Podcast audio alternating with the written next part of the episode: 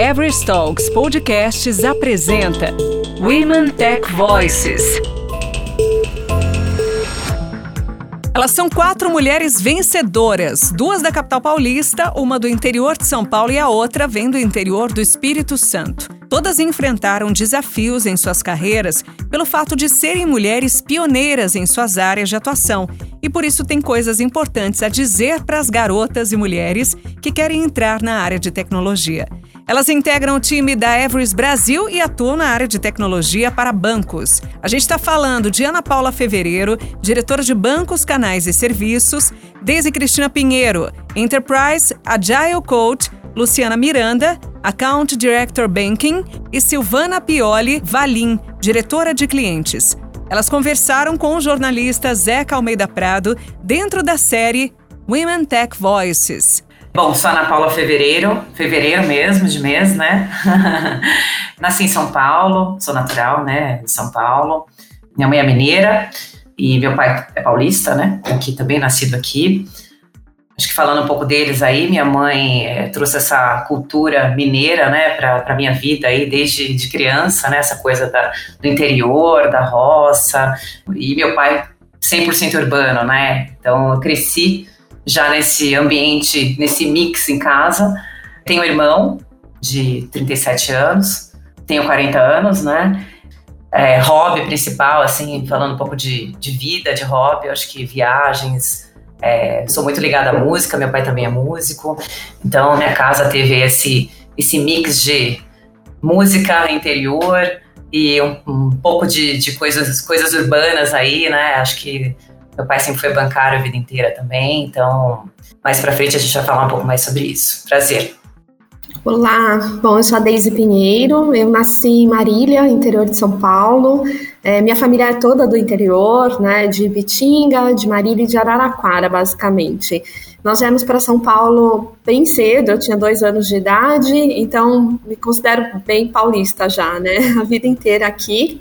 É, a minha família é uma família de, de descendente né, de, de, italianos e portugueses, então uma bagunça, uma confusão, gostam de falar muito, comer muito. Acho que as principais reuniões aí de família são sempre ao redor de uma mesa de jantar, um, um almoço bacana, assim, que com toda a família junta. Bom, eu sou uma pessoa bem ativa, gosto, gosto muito de correr, parei um pouquinho nessa pandemia, mas quero voltar logo. Gosto muito de ler e sou aficionada por séries e Netflix, enfim, os streams aí da vida. É um prazer estar aqui com vocês.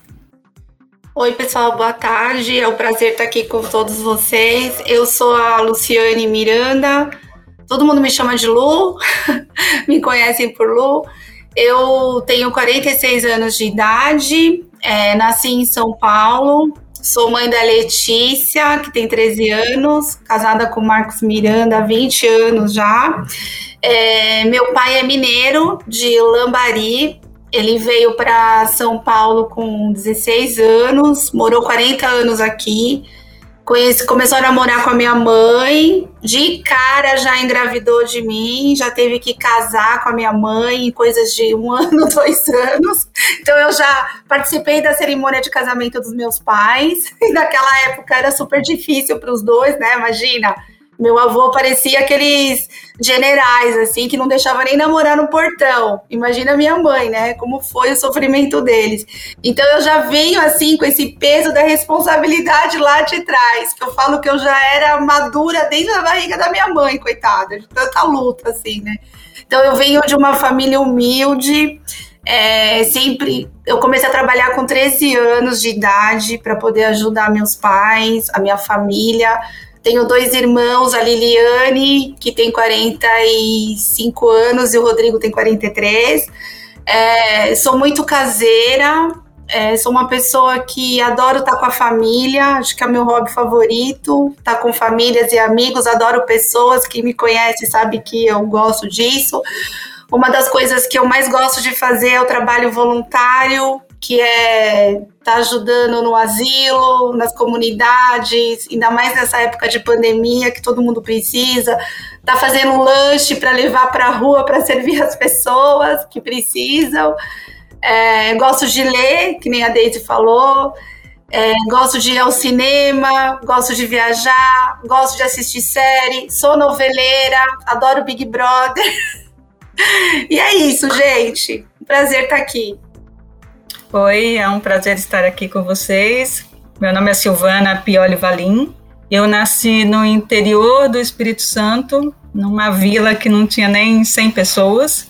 Toda a região era agrícola e meus pais não tiveram oportunidade de, de estudar, estudaram muito pouco, mas é, viram no, no, estudo a forma de que os filhos alcançassem é, voos e este foi o mote da família do interior do Espírito Santo. Eu já é, morei em vários lugares do, do Brasil e estou há bastante tempo aqui em São Paulo. Uma família que sempre valorizou o estudo e valorizou é, a luta individual de alcançar o sucesso. Em termos de hobby, é, acho que o fato de ter nascido no interior e o contato com a natureza, eu gosto muito de plantas. Adoro família, adoro ser mãe, sou mãe de, de dois adolescentes, e isso para mim é, acho que é, é o meu grande presente na vida, é ser mãe de dois adolescentes, ter uma família bastante unida. Basicamente é isso, gente. Muito legal. Obrigado, Silvana. E agora eu queria saber de vocês como começou o interesse por tecnologia? Como é que isso despertou em vocês? Começando pela Ana. Como é que foi, Ana?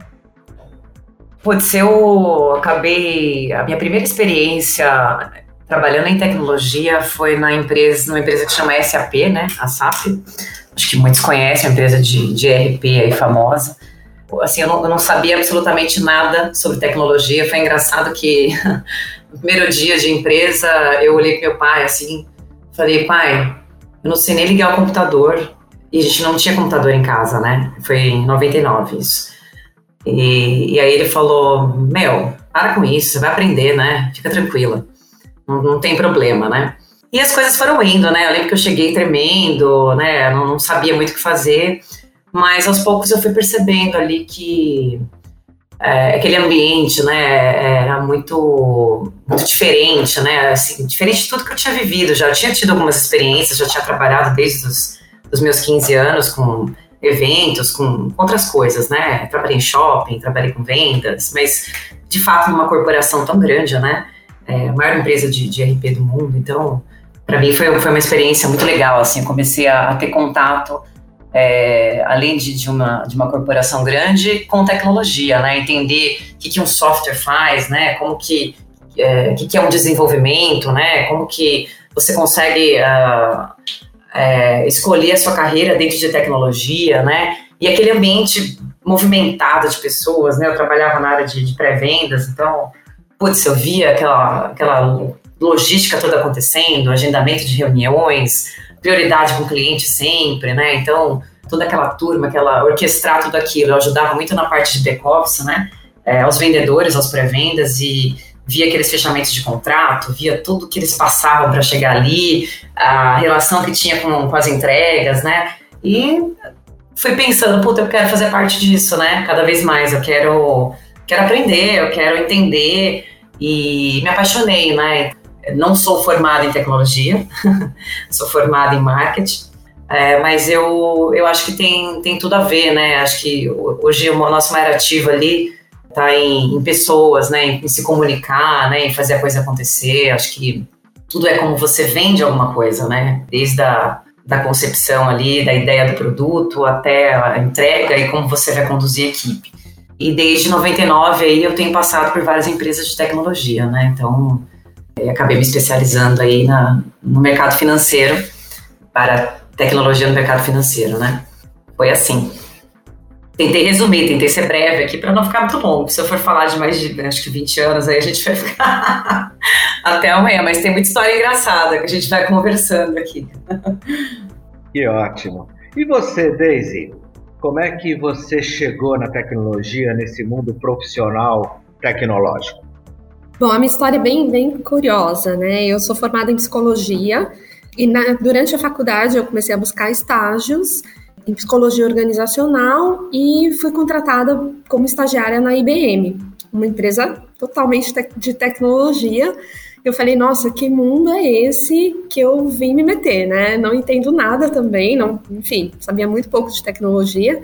É, e eu era responsável por processos seletivos na época de desenvolvedores, é, engenheiros, arquitetos, e eu tive que aprender muita coisa, né? A gente tem que aprender a linguagem, tem que, é, enfim, é, entender ali todo o contexto para conseguir contratar os melhores profissionais.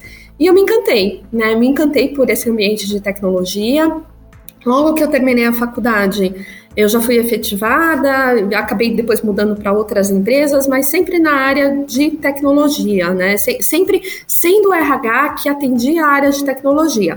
Até que num determinado momento eu decidi que eu queria realmente migrar de área, né? Queria sair do RH e, e, comecei a estudar. Então eu fui estudar administração de empresas, fiz uma pós na PUC e fiz gerenciamento de projetos na GV. Então foi, foi bem legal, porque isso me ajudou bastante a entender a gestão do projeto e, e como eu estava sempre inserida nos ambientes tecnológicos, é, eu pude ter essa oportunidade de ir aprendendo, de ir experienciando e de conseguir falar a mesma língua que que é, é, é, os, as, as, áreas que eu estava ali trabalhando, né, as áreas que estavam comigo nos projetos. Me tornei gerente de projetos é, de tecnologia, né, todos os projetos que eu gerenciei até hoje foram de TI, mesmo não sendo técnica, né, e isso graças a, a, ao fato de sempre ter uma equipe técnica muito competente comigo, uh, mas a gestão do projeto realmente era, é, é, era feita por mim.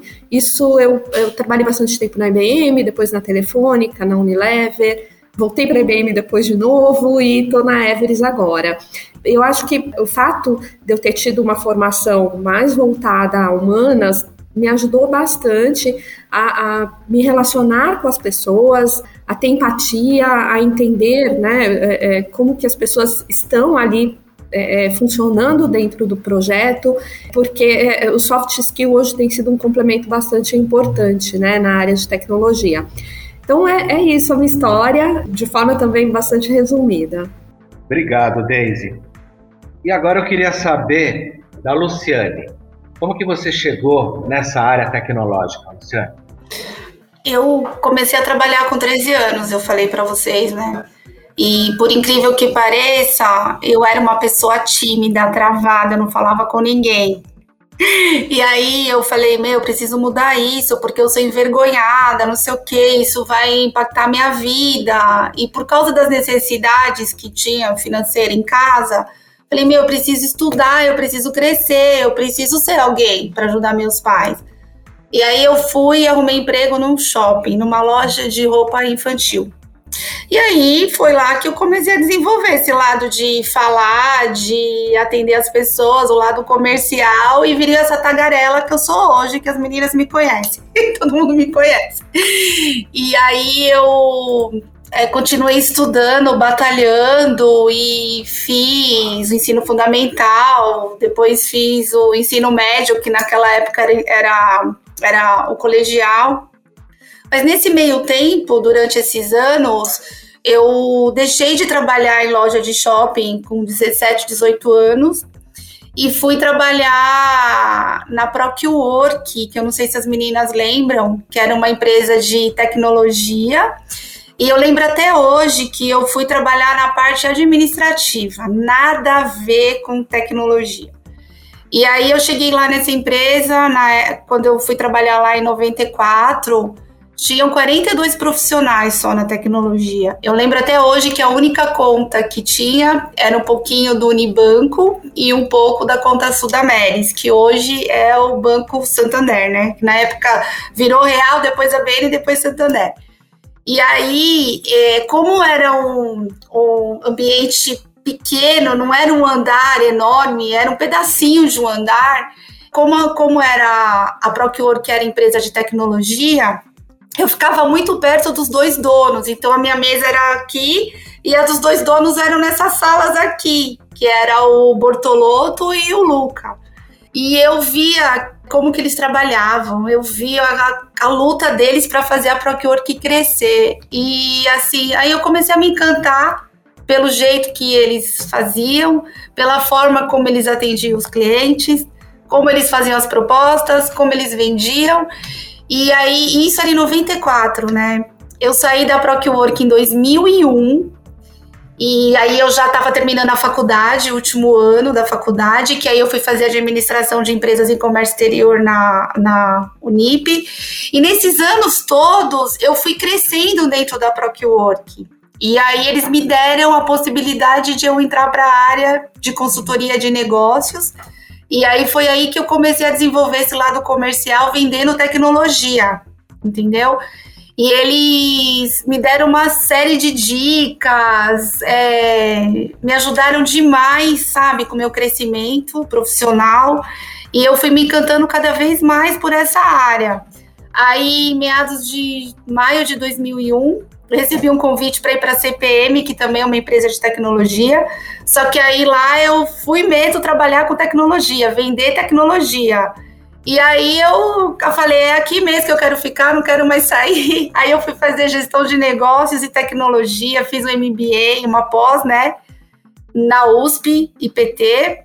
E aí de lá para cá eu deslanchei, comecei a, a batalhar cada vez mais, fazer treinamentos, fazer cursos, é, me juntar a pessoas que agregavam para mim no meu conhecimento, seja executivo, seja pessoas de tudo quanto é nível, que me ajudava, tudo quanto é perfil.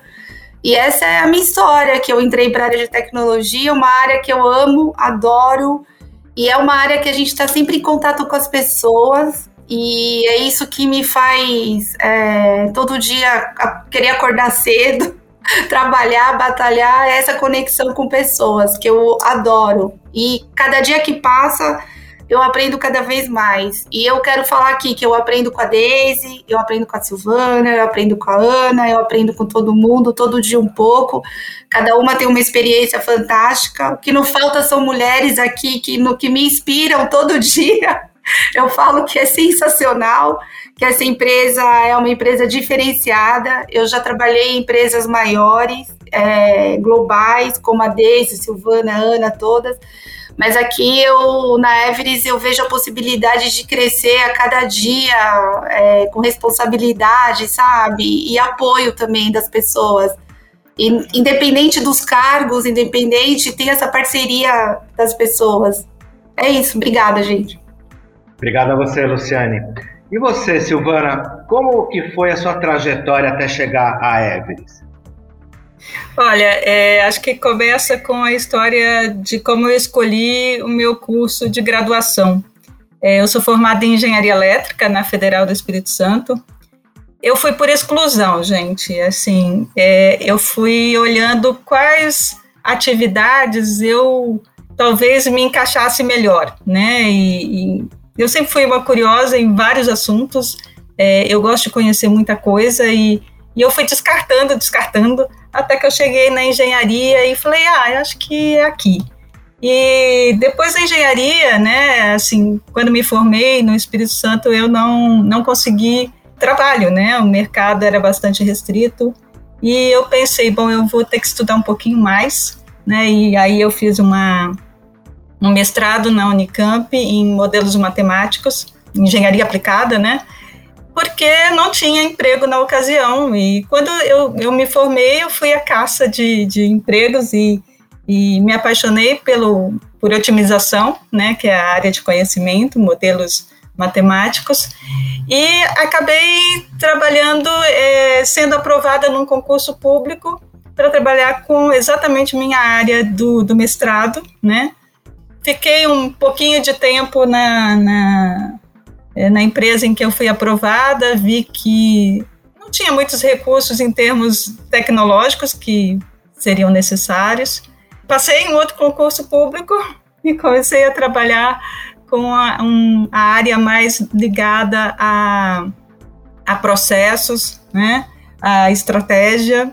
E eu sempre tentei unir a visão do todo, a visão da estratégia, até virar algo, né, ser implementado. Então, eu sempre tive esse, esse olhar de querer planejar e implementar. Então, consultoria sempre foi esse caminho, né, e, e eu acabei migrando para consultoria e construí uma carreira inteira em consultoria, passei pelas Big Four, passei pela UI, passei pela PwC, trabalhei na IBM e na IBM eu foquei muito o universo financeiro, né, atendimento a bancos. E é uma área bastante apaixonante que eu acho que tem muito a ver com a minha área de formação. Tecnologia veio como formação, mas por exclusão, e depois com essa vontade de não só ficar numa visão de estratégia, mas desdobrar e passar para a implementação mesmo, né? Então eu adoro olhar os projetos e ver que eles estão lá de pé e que viraram alguma coisa e que alguém está usando. Para mim isso é fundamental. E hoje com a responsabilidade que eu tenho de atender um grande cliente da área financeira, me dá muito orgulho saber o que, que a gente faz e o que a gente ajuda o cliente, né, em termos de, de novas tecnologias. Isso é muito gratificante. Um dos objetivos dessa série de podcasts é a gente entender qual é o papel da mulher nesse ambiente de tecnologia, porque existe uma realidade no Brasil que é muito estranha. Apenas 20% das vagas de tecnologia são ocupadas por mulheres. Né? Então, eu queria pedir para vocês debaterem esse tema. Por que tão poucas mulheres na área de tecnologia?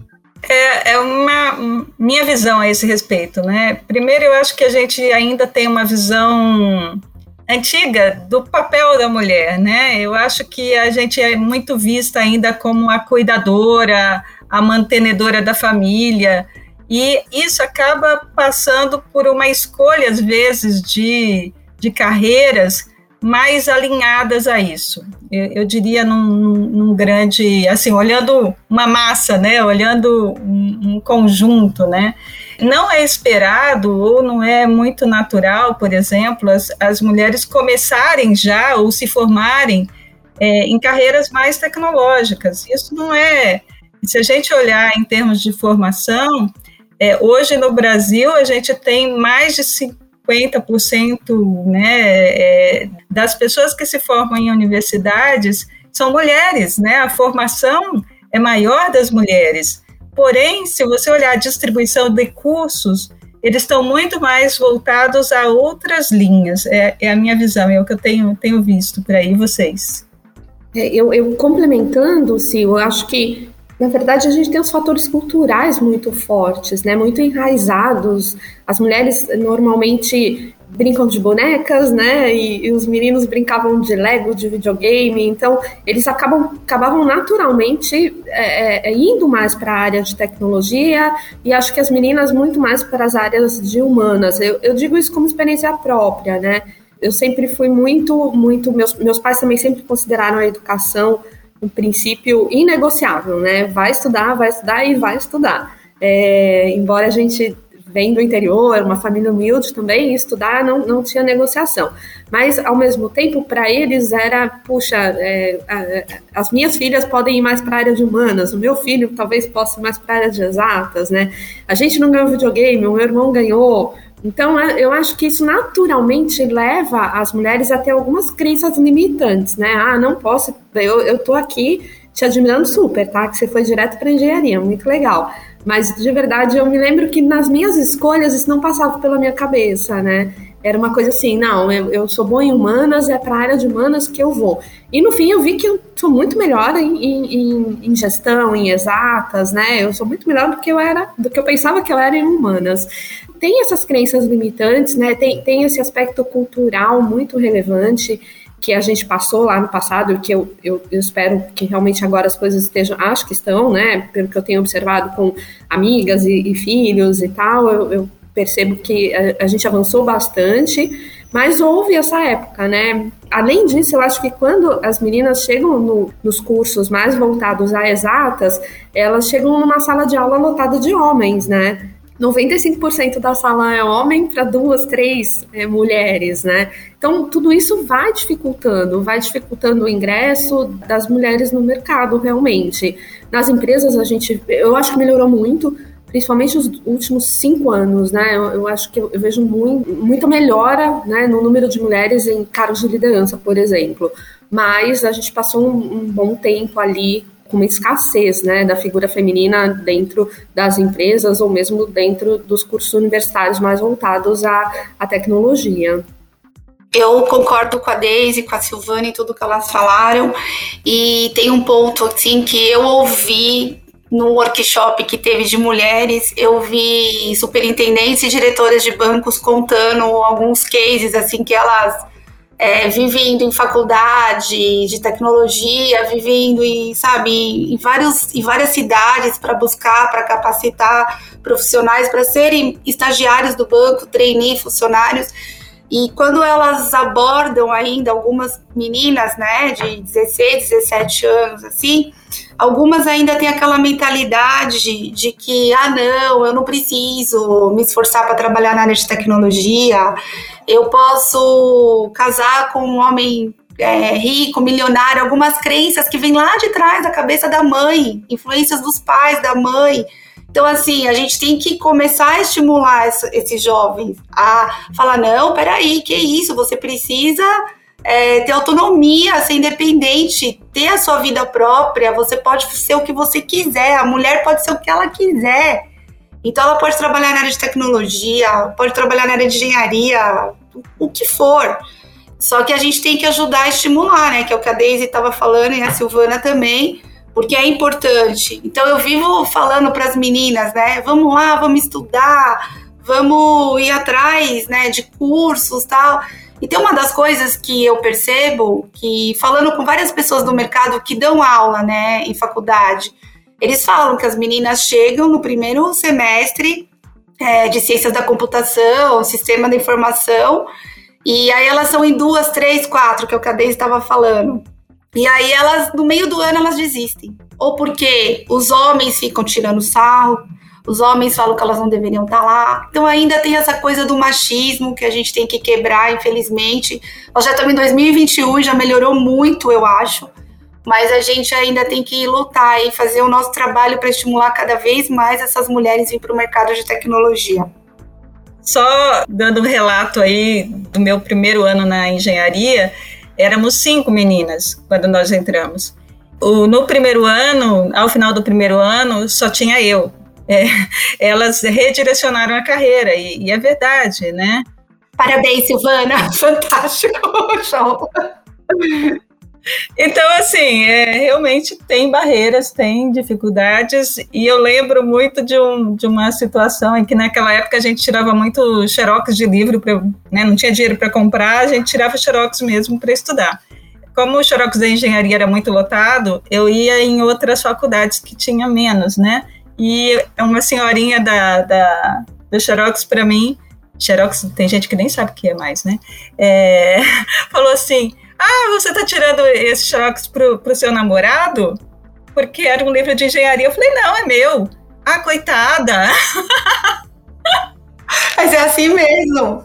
Ainda tem muito disso, infelizmente. Eu não sei o que é xerox, tá, Silvana? Brincadeira. eu sei até o que é mimeógrafo, lembra?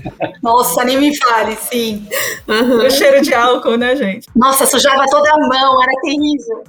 É, eu acho que assim, gente, complementarmente aqui a que todas falaram, né? Eu concordo em gênero, número e grau, tá? Eu acho que existe uma coisa que, que a gente precisa pensar, né? E eu acho que vocês vão concordar comigo. O homem, ele tem uma. já tem um papel na sociedade, né? Ele já tem uma, uma força, né? Ele já tem um, uma visão de todos que ele é o cara que está à frente, ele é o provedor, né? Ele é o forte, ele fala antes, né? A gente passa por isso em reuniões, inclusive, ainda muito, né? É, o quanto que a voz do homem prevalece em uma reunião, né? Não tem jeito, né? Por mais que a gente fale, ah, ah, o empoderamento, a mulher, né? É bacana, todas essas iniciativas, mas ainda a gente precisa lutar pelo nosso espaço de falar, né? E eu percebo que a gente, a mulher, ela tem uma, e não é, não é, é preconceito isso, mas a mulher ela tem uma forma muito interessante de lidar com as situações do dia a dia, porque ela tem a intuição, né? Ela é muito intuitiva em relação a, ao que fazer, como fazer, como conduzir uma situação, né? É, muitas vezes a gente tem um olhar diferente, né? De como agir ali naquele momento, né? É, acho que muitos homens também têm, mas acho que é mais natural da mulher, né? Ela é mais mãe, né? Ela é mais acolhedora, né? No sentido de, poxa, eu vou fazer diferente aqui, eu vou dar um fino tanning ali porque aquela pessoa tem aquele perfil, eu vou me adequar, né? A Luciane tem muito disso que tá aqui com a gente, né? Ela consegue se adequar muito ao perfil da pessoa, né? Buscar ali uma, um, um rapport, né? De, de, de se condicionar ali com aquele cliente, a gente percebe. Então, assim, a mulher, ela tem muito isso. Então, eu acho que o principal desafio é a mulher ser vista como forte, porque, puta, eu ser delicada, eu ter um uma forma especial de conduzir uma situação, de falar, ser intuitiva, não me faz menos profissional e menos competente para atuar numa área, né? Para eu poder me formar em tecnologia, para eu poder falar do bit em byte se precisar, porque eu sou diferente de um cara que é mais acional, né? De um homem que é mais acional. O lance do, do homem estar mais presente na tecnologia, porque é uma profissão que é muito racional, né? A formação da engenharia, da arquitetura, de, de tecnologia, de todos os, tudo que compõe a tecnologia hoje, são muitas frentes, né? Se eu for ficar lá aqui, a gente vai ficar até amanhã, mas é, eu acho que o nosso desafio está em, em se posicionar, tá? É, em ser vista como, puta, pessoas tão iguais quanto os homens, né? É, que tem essa possibilidade, tem esse olhar diferente, tem tanta competência quanto o homem para se mostrar enérgica quando ela precisa se mostrar enérgica, para ela barrar uma voz ali que ela precisa falar e se posicionar, né? A gente tem muito isso.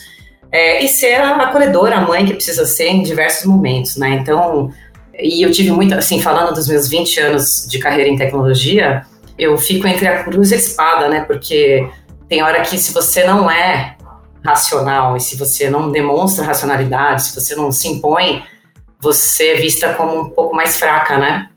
Eu acho que esse é o nosso maior desafio, tá? Acho que competência para formação, para o diferencial, para resultado, isso já está mais do que comprovado, tá, gente? Eu acho que aqui é, é o, o, o, grande desafio nosso é, é fazer com que seja normal, né? Não precisa ah, precisamos trabalhar a diversidade, não precisamos trabalhar o, a cota, né? Cara, enquanto a gente estiver falando sobre isso, o assunto não está resolvido, né? É, eu ouvi isso do Morgan Freeman outro dia numa entrevista sobre essa parte de, de afrodescendente, né? Então, eu achei que achei muito legal que ele falou assim: enquanto o mundo estiver falando sobre inclusão, né, sobre diversidade, é porque a gente tem um grande problema, né? Quando a gente não falar mais sobre isso, é porque o problema acabou de existir. Mas a gente está na transição, então a gente tem que falar sobre ele sim. E aí eu ouço muito, pô, empoderamento tá chato, né? caramba, toda hora sobre isso, toda hora se fala sobre isso, a mulher está muito uh, sensível sobre alguns pontos, ela quer se impor, ela está ela tá nervosa, ela está desequilibrada, ela tem TPM, ah, não sei o quê. Cara, assim, homem também tem TPM, gente. Desculpa, tem tanto hormônio quanto mulher, né? É, é um preconceito falar isso. Então, de verdade, eu acho que o nosso maior desafio está nesse ponto, tá? Da gente se mostrar firme, se mostrar enérgica é, e ser vista de fato como uma pessoa comum, como qualquer outro gênero, tá? Não só igual ao homem, né? A gente está falando de diversos gêneros aí hoje em dia, né? Everest Talks Podcasts apresentou Women Tech Voices.